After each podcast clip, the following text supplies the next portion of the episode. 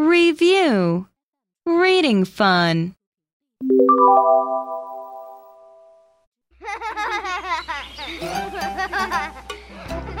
Fred and his friends all came out to play.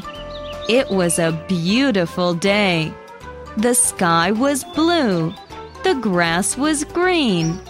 All the flowers were in bloom. The kids all said, I'm glad.